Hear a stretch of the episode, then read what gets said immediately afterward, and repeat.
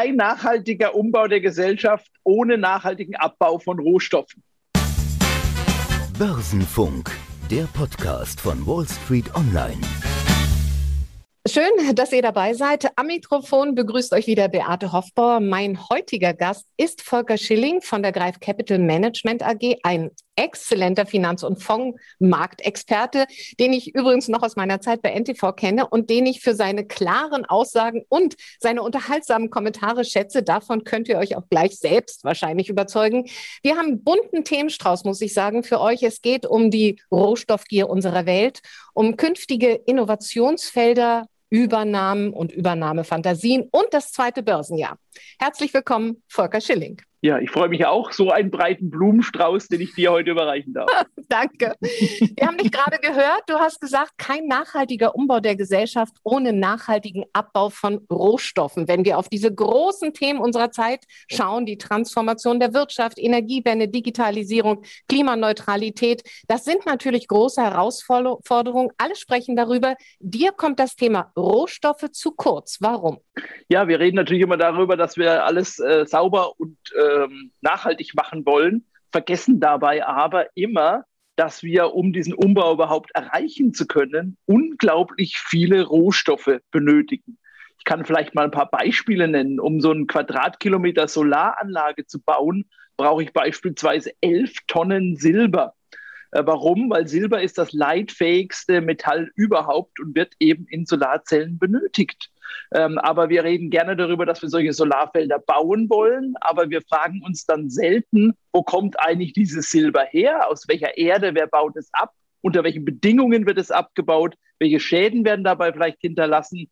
Also das sind äh, Dinge, die wir natürlich in der Gesamtschau mit uns anschauen müssen und nicht nur immer über die tollen Solaranlagen reden können. Anderes Beispiel wäre äh, das ganze Thema der Akkus. Wenn wir heute mal sehen, dass in so einem Tesla Model S ist ein Lithium, so viel Lithium drin wie in 10.000 Handy-Akkus. Auch das muss irgendwo gefördert werden. Grundsätzlich sind in solchen Smartphones über 62 verschiedene Metalle, die verbaut sind. Ähm, oder eine Windkraftanlage braucht 30 Tonnen Kupfer. Also das sind alles Beispiele, wie du schon merkst, über die man gerne spricht, weil sie als Renewable Energy oder als saubere Unternehmenswelt äh, gelten aber wir betrachten oft nicht den Weg vorher, also das Thema, wo kommen die Rohstoffe her, und ja. im Übrigen auch nicht den Weg hinterher, wie entsorgt man das ein oder andere auch wieder. Dann beantworte das doch gleich mal. Woher kommen die Rohstoffe? Wer produziert sie vor allem? Ja, natürlich sind es die großen Minengesellschaften, die wir weltweit haben, die letztlich äh, für die Exploration, also das heißt die Erforschung von Rohstoffen, zuständig sind und die natürlich auch von der Exploration bis zum Abbau der Rohstoffe auch Zeit benötigen. Viele brauchen bis zu von der, von der Findung eines Vorkommens bis zur tatsächlichen Förderung über zehn Jahre, bis das aus dem Boden kommt. Und das sind natürlich Gesellschaften, die in der Vergangenheit oft nicht den besten Ruf genossen haben, weil sie vielleicht äh, schwierig waren im Umgang mit den äh, Ressourcen, die sie vorgefunden haben, also sprich Umweltzerstörung betrieben haben, die vielleicht auch schwierig im Umgang mit den Menschen, die vor Ort gelebt haben, waren, sprich Umsiedlung. Äh, ich will gar nicht von Einsatz von Kinderarbeit reden oder womöglich von Regimen, die in manchen Ländern vorherrschen, die letztlich äh, Rohstoffe als Waffe benutzen, um ihre Bevölkerung äh, auszubeuten, um ja. an Devisen zu kommen. Also wenn wir es ernst meinen, ich formuliere es mal ganz provokativ, wenn wir es ernst meinen, auch mit einem nachhaltigen Umbau der Gesellschaft, dann müssen wir uns auch darum kümmern, auch gerade wir als Finanzindustrie darum kümmern, dass insbesondere in der Minen- und Bergbauindustrie auch ein Umdenken stattfindet, dass man dort auch künftig viel, viel nachhaltiger arbeitet. Ja, aber ich denke schon, da kommt ja auch von Seiten der Kunden Druck, dass dann von der von Seiten der Finanzwirtschaft im Prinzip weiter transportiert wird. Also mehr Nachhaltigkeit in der Produktion, auch von Rohstoffen. In welcher Abhängigkeit lebt Deutschland da eigentlich? Was haben wir selbst da zu bieten? Ja relativ wenig. Also das ist letztlich sind wir angewiesen äh, auf Import von Rohstoffen. Wir können selbst wenig dazu beitragen. Das Thema, was wir im, im Land hatten, wie, wie Kohle, äh, das ist ein Rohstoff, den wir eigentlich ja künftig nicht mehr brauchen wollen. Den, den schaffen wir ja ab oder werden wir abschaffen. Das heißt, letztlich sind wir angewiesen auf den Import dieser Rohstoffe. Und alle Unternehmen, auch große Konzerne wie Daimler, BMW, die natürlich viele dieser Rohstoffe brauchen, sind darauf angewiesen, dass sie auch im Zuge ihrer Lieferketten künftig darauf achten, dass die Produktion von Rohstoffen, dass mhm. die ja traditionsgemäß zu Treibhausgasemissionen führen oder zur Umweltverschmutzung führen, dass diese künftig, diese Unternehmen, die das machen, künftig anfangen, anders vorzugehen. Und jetzt will ich mal eine Lanze brechen. Es gibt viele Minengesellschaften, die bereits heute schon wirklich angefangen haben, auch über ihre eigene Nachhaltigkeitsbilanz nachzudenken. Und die arbeiten heute ganz anders als noch vor 10, 20 oder 30 Jahren. Aber es ist ein Paradoxon, weil wir brauchen diese Minengesellschaft, weil wir diese Rohstoffe brauchen. Sonst ja. können wir die Ziele, die wir uns vorgenommen haben, ja gar nicht erreichen. Aber das Lieferkettengesetz ist ja vielleicht auch ein erster Schritt in die richtige Richtung. Ich denke auch, umso wichtiger dürfte ja auch Kreislaufwirtschaft sein. Du hast vorhin die Handys angesprochen. Das sind ja wahre Rohstoffschätze, ja? Elektroschrott ist voller wichtiger äh, Rohstoffe. Wie wichtig ist Recycling dann im eigenen Land? Ja. Also Recycling wird immer wichtiger und da können wir ja auch mit Technologien, mit Innovationen neue ähm, Gewinnungsmöglichkeiten auch schaffen und das wird auch immer mehr getätigt aber nur mal um die Dimension zu veranschaulichen, ähm, dass wir es mit, allein mit Recycling einfach gar nicht schaffen werden, können wir mal am Beispiel von Kupfer uns anschauen. Wir mhm. werden ungefähr, wenn wir das, was wir uns als Mobilitätsziele gegeben haben, was E-Autos betrifft, wenn wir uns die Ziele im Bereich auch Windkraft und so weiter anschauen und da viel Kupfer benötigt wird für Leitungen, äh, für Turbinen, für ähm, alles, was sozusagen äh, elektrischen Strom leiten muss, und dafür ist, weil Silber, wie gesagt, zwar der beste Leiter ist, aber ziemlich teuer, ist Kupfer als zweitstärkste Leiter das interessanteste Metall in diesem Zusammenhang. Und ja. wir brauchen allein in den nächsten 26 Jahren mehr Kupfer, um diesen Umbau, der jetzt schon bekannt ist, umzusetzen, als wir in der gesamten Geschichte der Menschheit bisher aus dem Boden geholt haben. Ja, und das werden wir eben mit Recycling kommt, alleine nicht schaffen. Ja, Deswegen werden wir uns daran klar. gewöhnen müssen, dass neben Recycling eben auch der Rohstoffproduzent noch wichtig ist, wenn wir den Umbau hinbekommen wollen. Das ist ja auch ein spannendes Thema dann für Anleger und wir machen das ja hier für Anleger in erster Linie. Rohstoffe gewinnen also an Bedeutung Kupfer, Silber, seltene Erden. Welche Unternehmen profitieren? Gibt es da Aktien- oder Fondsempfehlungen deinerseits? Ja. Ja, da, also ganz klar, das sind erstmal Minenwerte per se interessant, aber auch da natürlich darauf achten, a, die richtigen Metalle. Äh, ich habe Kupfer angesprochen. Kupfer, Silber, Zink, das dürften äh, mit Sicherheit Metalle sein, die davon profitieren. Das heißt, man hat Preissteigerungen auf der einen Seite bei diesen Metallen. Das führt zu höheren Gewinnen bei den Minenunternehmen. Auf der anderen Seite nimmt der Gehalt ja ständig ab an Erzgehalt. Also man muss heute doppelt so viel äh, Erze aus dem Boden holen, um genauso viel Kupfer zu gewinnen wie noch äh, vor zehn Jahren. Und deswegen ist es natürlich wichtig, dass man in, in Unternehmen investiert, die sich ihrerseits auch wieder Gedanken machen, die A über die Vorräte verfügen äh, die sie schürfen können. Und zweitens natürlich auch beginnen, das immer nachhaltiger zu tun und immer besser zu machen, auch im Sinne dieser äh, ganzen Themen, die wir angesprochen haben. Ein Beispiel dafür wäre Southern Copper. Da steckt es ja auch schon im Firmennamen drin. Das ist ein amerikanischer Bergbaukonzern. Der ist auch nicht klein. Das ist sogar ein ganz großer mit einer Marktkapitalisierung von 42 Milliarden Euro. Schon seit 92, äh, Entschuldigung, seit 52, 1952 am Markt und ist einer der größten Betreiber für Kupferminen in Peru und Mexiko. Und dort hat man, denke ich, als Investor auch eine gute Möglichkeit, über das Thema Kupfer nicht als physisches Metall, weil das würde ich nicht empfehlen, für Privatanleger sozusagen physisch über Terminmarktbörsen in Metalle zu investieren, sondern ich würde tatsächlich über diese Minengesellschaften gehen und Southern Copper wäre dafür ein schönes Beispiel.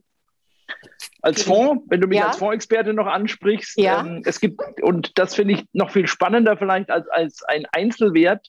Wir haben ja darüber gesprochen, guckt auch jemand drauf, dass diese Minengesellschaften immer nachhaltiger werden, ähm, dass die auch darauf achten künftig, dass sie äh, Solarstrom einsetzen und keine Dieselfahrzeuge und so weiter. Da gibt es einen interessanten Fondsmarkt, das ist der Earth Sustainable Resources Fund. Das ist einer der ganz wenigen nachhaltigen Rohstoffminenfonds. Der hat auch ein äh, hohes Rohstofflabel, also hohe Auszeichnungen im Nachhaltigkeitsbereich äh, bekommen erst vor kurzem. Und er legt seinen Schwerpunkt genau auf eine Vielzahl solcher Minengesellschaften, äh, die die Rohstoffe abbauen, die wir explizit brauchen für den grünen Umbau. Mhm. Und ähm, weil er ein nachhaltiger Rohstoffminenfonds ist, verzichtet er auch auf Investitionen in jegliche Art von fossile Energieträger, wie Öl oder Gas beispielsweise. Damit hat man einen ganzen Blumenstrauß, einen ganzen Korb voll solchen Minengesellschaften und bekommt noch einen exzellenten Fondsmanager. Dr. Joachim Berlenbach heißt der Mann, der selbst Geologe mit dazu, der sich sozusagen dann in einer Art ja, Vermögensverwaltung für Rohstoffminen äh, darum kümmert. Also der Earth Sustainable Resources Fund, den behalten wir im Hinterkopf. Wir sprechen gleich Innovationen an. Du hattest sie schon kurz erwähnt. Da stellt sich natürlich die Frage, wo finden die großen Innovationen unserer Zeit statt? Ja, wo, wo finden wir sie? Mhm. Ja, ich muss vielleicht mal vorneweg schieben, dass wir, wenn man so einen Begriff wie Innovation verwendet, der ja auch ein bisschen inflationär verwendet wird inzwischen in unserer Branche, dann denken die meisten immer gleich an an Technologieunternehmen oder an Technik oder an Produktinnovationen, also sowas wie ein, wie ein Tesla oder auch wie, wie ein, so ein Apple iPhone. Äh, das Thema Innovation ist aber viel, viel tiefreichender, vielschichtiger äh, tatsächlich, weil Innovation findet eben nicht nur auf Produktebene statt, sondern beispielsweise auf Prozessebene. Also wie kann man Prozesse verbessern, äh, um Produkte zu produzieren als Beispiel, findet aber auch als Dienstleistungsinnovation äh, statt ganz neue Geschäftsmodelle, wie sie ja äh, heute durch Plattformtechnologien erst möglich geworden sind. Also Innovation ist nicht nur bezogen auf das Thema Produktinnovation. Und wir selbst, weil uns das Thema wirklich sehr ähm, ja, interessiert und weil wir selbst darauf auch äh, Anlagen für unsere Anleger treffen, arbeiten zusammen mit hier mit Professor Dr. Leo Brecht von der Universität Liechtenstein der einer der Innovationsforscher hier im europäischen Raum ist, um zu analysieren, wo findet denn die Innovation von morgen statt. Mhm. Und ähm, das ist ja gar nicht so einfach, weil da, die Zukunft kann uns kann keiner blicken. Aber was er macht mit einem großen Team an, an Mitarbeitern ist, über Big Data Analysen auszuarbeiten, in welchen Bereichen wird derzeit geforscht. Also wo finden Forschungsarbeiten statt? Und wo beschäftigen sich Unternehmen genau mit diesen Schwerpunkten dieser Forschungsarbeiten heute schon? Und das zeigt uns so ein bisschen dann nach vorne, wo geht die Reise hin, auch in neuen Innovationen, neuen technologischen Lösungen. Und wir haben mit ihm über 30 Innovationsfelder analysiert, die wir ganz spannend finden, wo eben zukünftige Innovation stattfindet. Gib Willst du bestimmt ein paar, ein paar, Beispiele hören? Genau, oder? gib doch mal ein paar handfeste Beispiele, wollte ich gerade sagen. Wo geht es hin in der Zukunft? Ja, also äh, ich denke, dass wir, wir alle schon mal gehört haben, dass wir darüber reden, wie können wir Menschen zusammenleben künftig und wie ernähren wir diese Menschen. Also um's, um mit den fachlichen Begriffen auszuformulieren, reden wir sowas wie über Smart Cities ähm, und Sustainable Agriculture. Also wie findet man Lösungen, überhaupt noch umweltschonend tatsächlich die Nahrungsmittel anzubauen? Die wir äh, künftig brauchen werden? Oder wie regeln wir in Städten beispielsweise den Verkehr oder das Zusammenleben und möglichst wenig Emissionen äh, nach draußen zu geben? Und da findet viel äh, Entwicklung und Forschung statt. Ein anderes schönes Beispiel ist das ganze Thema der digitalen und der personalisierten Medizin. Ähm, dort geht es beispielsweise darum, dass man heute nicht mehr, wenn man Kopfschmerzen hat, in eine Apotheke geht und sich eine Packung Kopfschmerztabletten kauft, die für jeden gleich wirken und gleich in der, in der Zusammensetzung der Medikamente sind, sondern dass ich beispielsweise mir meine persönliche Kopfschmerztablette äh, ausdrucken kann. Äh, das klingt ein bisschen futuristisch, aber das macht dann auch die Apotheke. Das gab es früher schon mal, dass der Apotheker das selber zusammengemixt hat. Heute geht das beispielsweise ganz modern. Aufgrund meiner persönlichen äh, Gesundheitsdaten, vielleicht die Wirkstoffe in einer anderen Kombination besser sich auswirken als in der Standardkombination.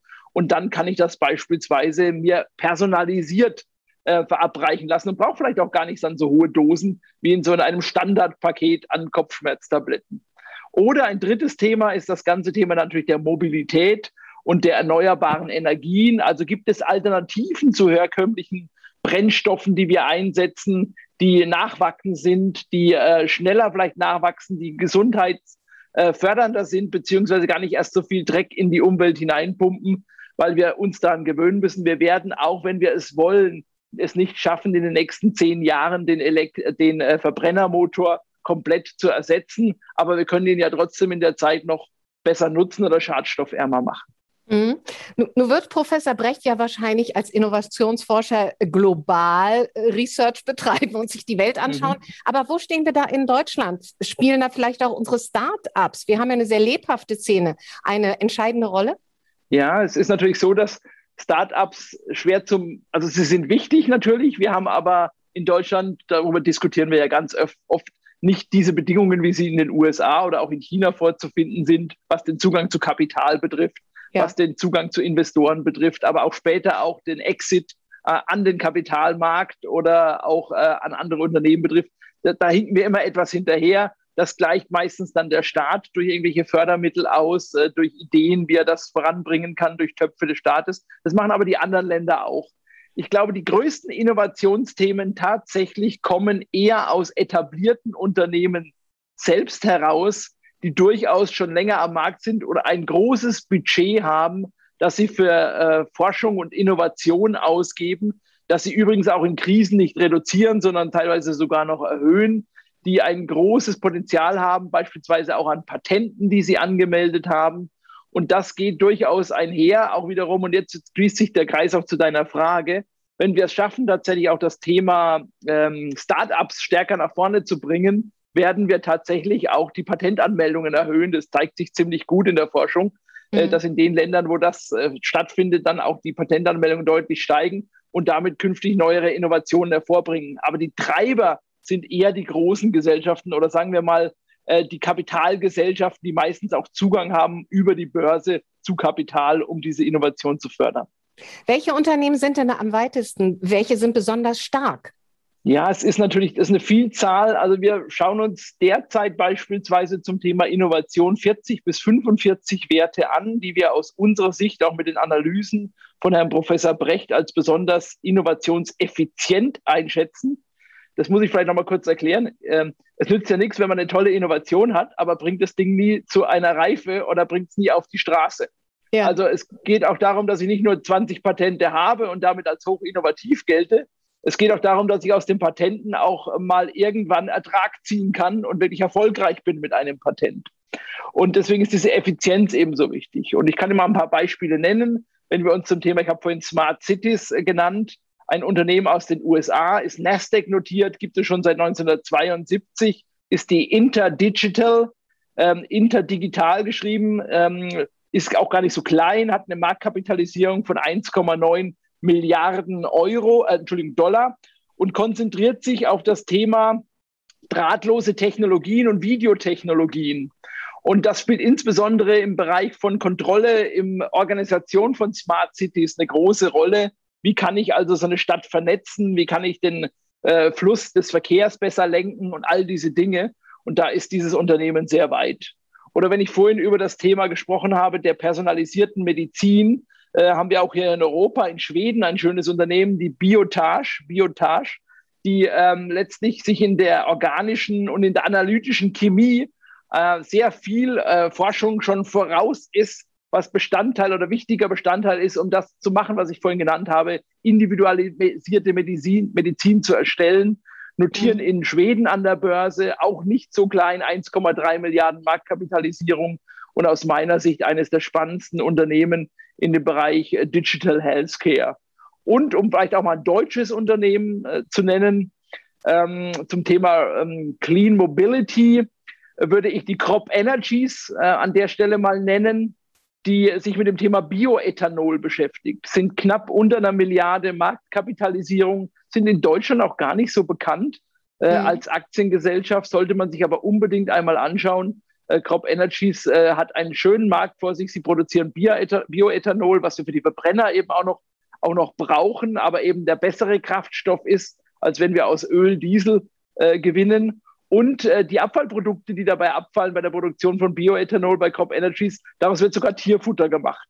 Also da müssen wir nicht irgendwo Soja aus ähm, Südafri äh, Südamerika holen für, ja. für Tierfutter, sondern kann sozusagen aus dem Abfallprodukt sogar noch was machen. Das, denke ich, ist besonders innovativ. Ja, das sind doch interessante Themen. Eigentlich kann man da einen ganzen Podcast zu machen, aber ja. gehen wir ein Stück weiter. Wir haben uns ja auch vorgenommen, so ein bisschen über den Merger- und Acquisition-Markt zu sprechen. Die Transformation, die wir gerade erleben, verändert natürlich auch die Unternehmenslandschaft. Wir haben gerade in der Zulieferindustrie, äh, erleben wir eine Konsolidierung, Knorrbremse greift nach heller und das dürfte ja erst der mhm. Anfang sein. Wie viel Bewegung ist da gerade im Übernahmemarkt? Sehr viel und ähm, da wird auch noch mehr kommen, weil die Pipeline ist reichlich gefüllt. Wir wissen ja ganz genau, dass Übernahmen auch immer so einen Zeitversatz haben.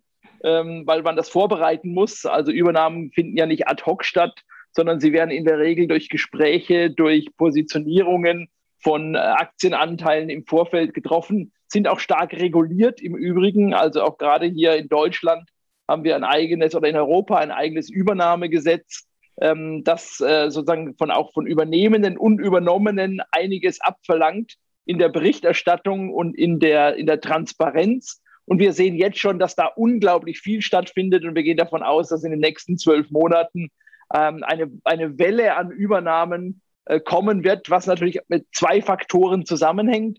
Zum einen gibt es ähm, durch die Schwierigkeiten der Corona-Krise durchaus Unternehmen, die Beteiligungen suchen. Das ist die eine Seite. Und auf der anderen Seite die klassischen Übernehmer, die, die wachsen wollen, die organisch vielleicht nicht mehr wachsen können, sondern durch Zukaufe wachsen wollen, um sich Marktanteile zu erschließen oder zu erhöhen. Die verfügen in der Regel über viel Geld, weil Geld ist gerade billig an den Kapitalmärkten. Ja, man bezahlt ja nichts dafür, dass man Schulden macht. Ähm, und das ist natürlich lukrativ, insbesondere wenn man Übernahmen plant. Also wir haben eine unglaublich gute Voraussetzung für viele Übernahmen in den kommenden Monaten. Mhm. Und wir haben auch gute Voraussetzungen für Börsengänge. Ja, der IPO-Kalender ist ja voll. Das, spricht das eigentlich aus deiner Sicht auch für ein starkes zweites Halbjahr an den Kapitalmärkten? Also mit Sicherheit, ähm, weil wir die Voraussetzungen für steigende Märkte, die ja, ich muss jetzt an der Stelle vielleicht mal den guten alten André Costolani zitieren, äh, das Wichtigste für steigende Märkte ist Liquidität, also dass genug Geld da ist und dass die Stimmung gut ist. Und ähm, über das Erstere brauchen wir uns, glaube ich, nicht unterhalten. Es sind gewaltige Summen, die nach wie vor von den Notenbanken und jetzt noch zusätzlich ja von den Staaten im Rahmen der Fiskalpolitik zur Verfügung gestellt werden. Und da findet ein Großteil eben den Weg an die Börse. Das heißt, mhm. die Liquidität wird uns nicht ausgehen. Das ist der eine Faktor. Und die Stimmung, die verbessert sich. Ja, weil warum? Wir sind ja erst gerade dabei, den Aufschwung in Europa zu erleben. Bisher war ja eher China der, derjenige, dass die Region, die vorangeschreitet ist, äh, in Bezug auch dessen, dass man da natürlich viel weniger oder viel schneller äh, die Pandemie wieder im Griff hatte. Dann kam die USA jetzt in den letzten zwölf Monaten. Ich erinnere nur mal an den gewaltigen Anstieg der Technologieaktien. Und ich glaube, hier in Europa, das wird die nächste Region sein, die stark davon profitieren wird und das wird die Stimmung auch weiter mitnehmen und nicht weiter eintrüben, auch wenn es ein, ein oder andere Themen gibt, die das natürlich ein bisschen konterkarieren. Die sprechen wir natürlich an. Also du erwartest eher eine Sommerrallye als ein Sommerloch, weil die Dynamik der Weltwirtschaft einfach unaufhaltsam voranschreitet. Aber lass uns auf die Risiken schauen. An denen kommt man ja im Moment nicht vorbei. Ja. Inflation, großes Stichwort, ist ja bei den mhm. Deutschen mhm. sowieso immer eine große Angst. Drei bis vier Prozent in diesem Jahr möglich. Äh, mhm. Ist das für dich auch eine vorübergehende Erscheinung? Also wir haben uns ja daran gewöhnt, dass vorübergehend jetzt transistorisch heißt. Ja, ja. das ist ja die US-Notenbank genannt. Das klingt doch irgendwie auch gleich viel wissenschaftlicher.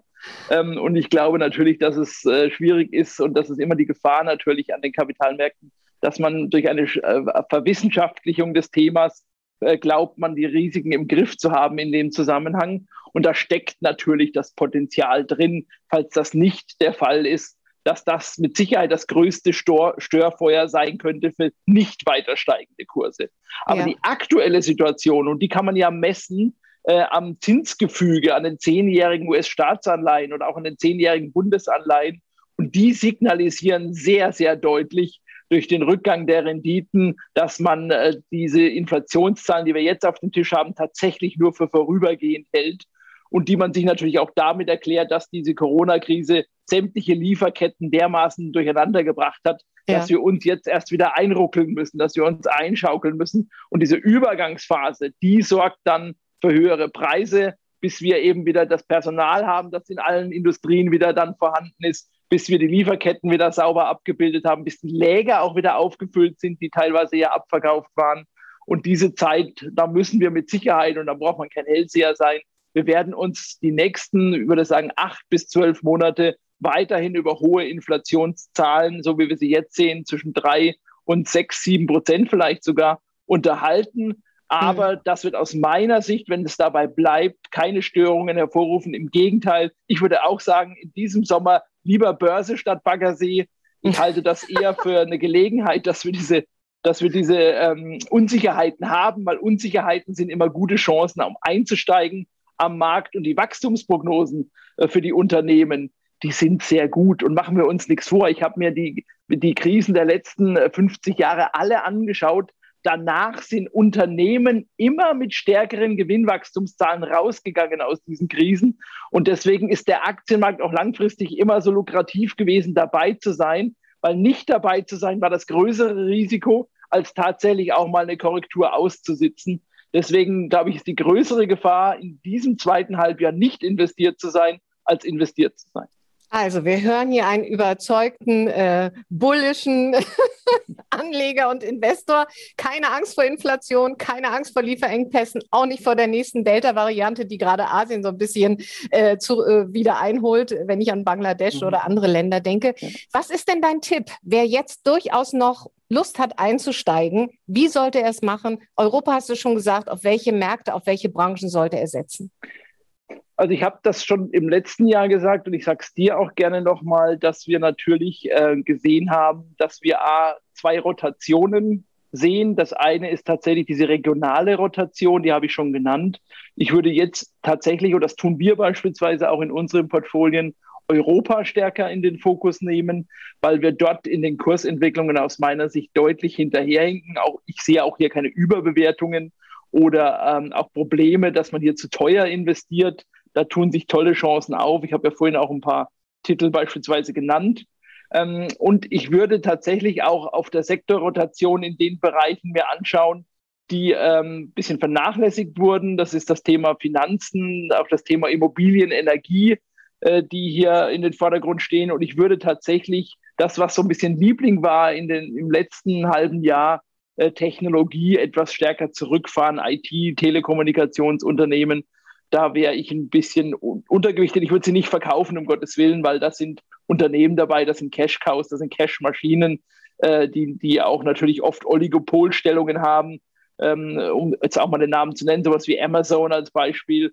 Mhm. Das ist na, wahrscheinlich das, das Unternehmen, das wir am, am stärksten im Auge haben sollten, wenn wir darüber reden, dass wir eigentlich mittendrin sind von einer Industriegesellschaft zu einer Digitalgesellschaft zu werden. Das ist ähnlich wie vor über 100 Jahren, als wir von der Agrargesellschaft zur Industriegesellschaft übergegangen sind.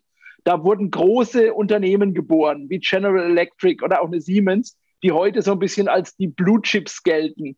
Und ich glaube, solche Unternehmen äh, wie, eine, wie eine Amazon oder auch eine Alphabet, das sind tatsächlich diese Blue Chips dieser ja, Übergangs von der Industriegesellschaft zu einer digitalen Gesellschaft.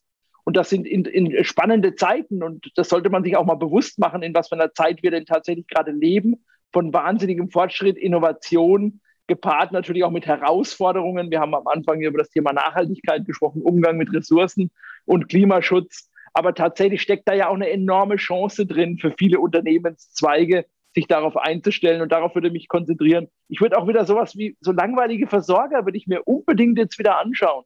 Das sind starke Dividendenzahler, ja, eine E.ON, da kriegst du 5% äh, Dividendenrendite. Äh, die sind gut aufgestellt. Das ist so ein Brot- und Buttergeschäft. Das ist nicht sexy. Ja, das klingt nicht so toll wie jetzt irgendeine spannende ähm, Batterietechnologiehersteller, der an der Nasdaq notiert. Aber ich glaube, das ist durchaus wieder lohnend, da einen Blick hinzuwerfen. Und wie immer macht ja die Mischung, die Dosis macht das Gift. Und deswegen ähm, kann man natürlich spekulieren auch weiterhin. Und wir haben ja Gott sei Dank wieder viele neue junge Anleger, die an der Börse auch unterwegs sind. Ja. Und die haben ja gezeigt, dass sie durchaus spekulieren können. das müssen wir ihnen nicht mehr beibringen. Ja. Ich glaube, dass mit der Risikoseite, das könnte nochmal relevant werden für viele neue Börsianer. Aber das mussten ja auch wir alle lernen, damit umzugehen. Das ist Lehrgeld. genau. Genau, so ist es. Bin ich guter Hoffnung, dass die das auch hinbekommen. Und ich begrüße tatsächlich, weil du weißt ja selber, wir haben so oft Gespräche bei NTV geführt, in Interviews, warum, äh, warum so wenige in Aktien investieren, warum sie sich nicht begeistern dafür, äh, weil das ist doch das, was wirklich Wohlstand schafft, nämlich Unternehmen, die uns voranbringen und nicht die Verwaltung irgendeines Staates, der Mangel oder, oder Sozialleistungen verwaltet, sondern ja. Innovationen, Startups, neue Unternehmen, neue Technologien. Das ist doch das Spannende und darüber sollten wir viel, viel mehr berichten auf das dein Enthusiasmus und deine Begeisterung auf Anleger überspringt. Volker, zum Schluss noch drei persönliche Fragen. Rock mhm. oder Klassik? Oh, in dem Fall Klassik, aber nur weil ich Rock nicht mag. Gold oder Kryptos? Oh, da würde ich sagen beides. Oh, warum? weil mich das so ein weil, bisschen überrascht, ja. Ja, das, also tatsächlich beides, weil, und das ist jetzt vielleicht die dumme Sicht eines, eines äh, Fonds-Experten äh, äh, oder Fondsdilettanten, je nachdem, wie du das bezeichnen möchtest, äh, die Korrelationseigenschaften sind fantastisch. Also das heißt, äh, Krypto, Kryptos korrelieren nicht mit anderen Anlageklassen. Und ich bin begeisterter Fan davon, wenn man Risiken reduzieren will, dann muss man Anlageformen haben, die mit den anderen nicht schwanken. Mhm. Und das machen Kryptos, ja. Aber natürlich die Dosis ist da entscheidend. Ich habe es ja schon schon gesagt. Ähm, das gehört, finde ich, inzwischen in jedes Depot mit hinein. Das überrascht dich vielleicht jetzt, dass ich das sage. Ähm, aber wirklich nur in den Größenordnungen, damit es aus der Diversifikationsecke wirklich Nutzen stiftet. Ich rede gar nicht über hohe Renditen, sondern wirklich nur über die Diversifikation. Ja. Erinnerst du dich eigentlich noch an dein schlechtestes Investment? Ja, das habe ich als Mahnmal in meinem Depot nach wie vor drin mit null bewertet. Ich habe meine Bank sogar gebeten, diesen Wert nicht auszubuchen, damit ich diese Aktie, die ich damals erworben habe, die dann spektakulär pleite gegangen ist, die ich vorbörslich gezeichnet habe in einer Nacht- und Nebelaktion, weil man mich schwindlig geredet hatte, äh, damals am neuen Markt äh, gekauft eine um natürlich mit den Dollarzeichen in ja. meinen Augen, nee, ich, ich sag den äh, Wild Projects hieß dieses Unternehmen. Ich habe die Aktie tatsächlich heute noch in meinem Depot drin, ist wie gesagt zu null bewertet, aber ich sehe sie jedes Mal, wenn ich reingucke. Und ja. das ist für mich ganz wichtig, weil sie erinnert mich an die Demut, die man haben sollte, wenn man am Aktienmarkt investiert. Man braucht zweimal Mut. Einmal richtigen Mut, um reinzugehen und einmal Demut, um zu begreifen, dass man das Risiko nicht wirklich im Griff hat und deswegen Diversifikation einfach so wichtig ist. Das ist doch mal ein Schlusswort. Volker, danke für das Gespräch. Ich wünsche dir viel Erfolg weiterhin. Und das war Börsenfunk, der Podcast von Wall Street Online mit Volker Schilling von der Greif Capital Management AG. In der kommenden Woche begrüßt euch natürlich wieder Martin Kerscher zu seinem Best-of der Wall Street Online TV-Interviews. Und wir hören uns, wenn ihr wollt, am 21. Juli wieder. Dann begrüße ich Dr. Nushin Irani. Sie ist Fondsmanagerin der DWS mit Schwerpunkt Biotechnologie. Ich freue mich auf Sie. Ich hoffe, ich habe euch ein bisschen neugierig gemacht. Bis dahin, alles Gute. Das war Börsenfunk, der Podcast von Wall Street Online.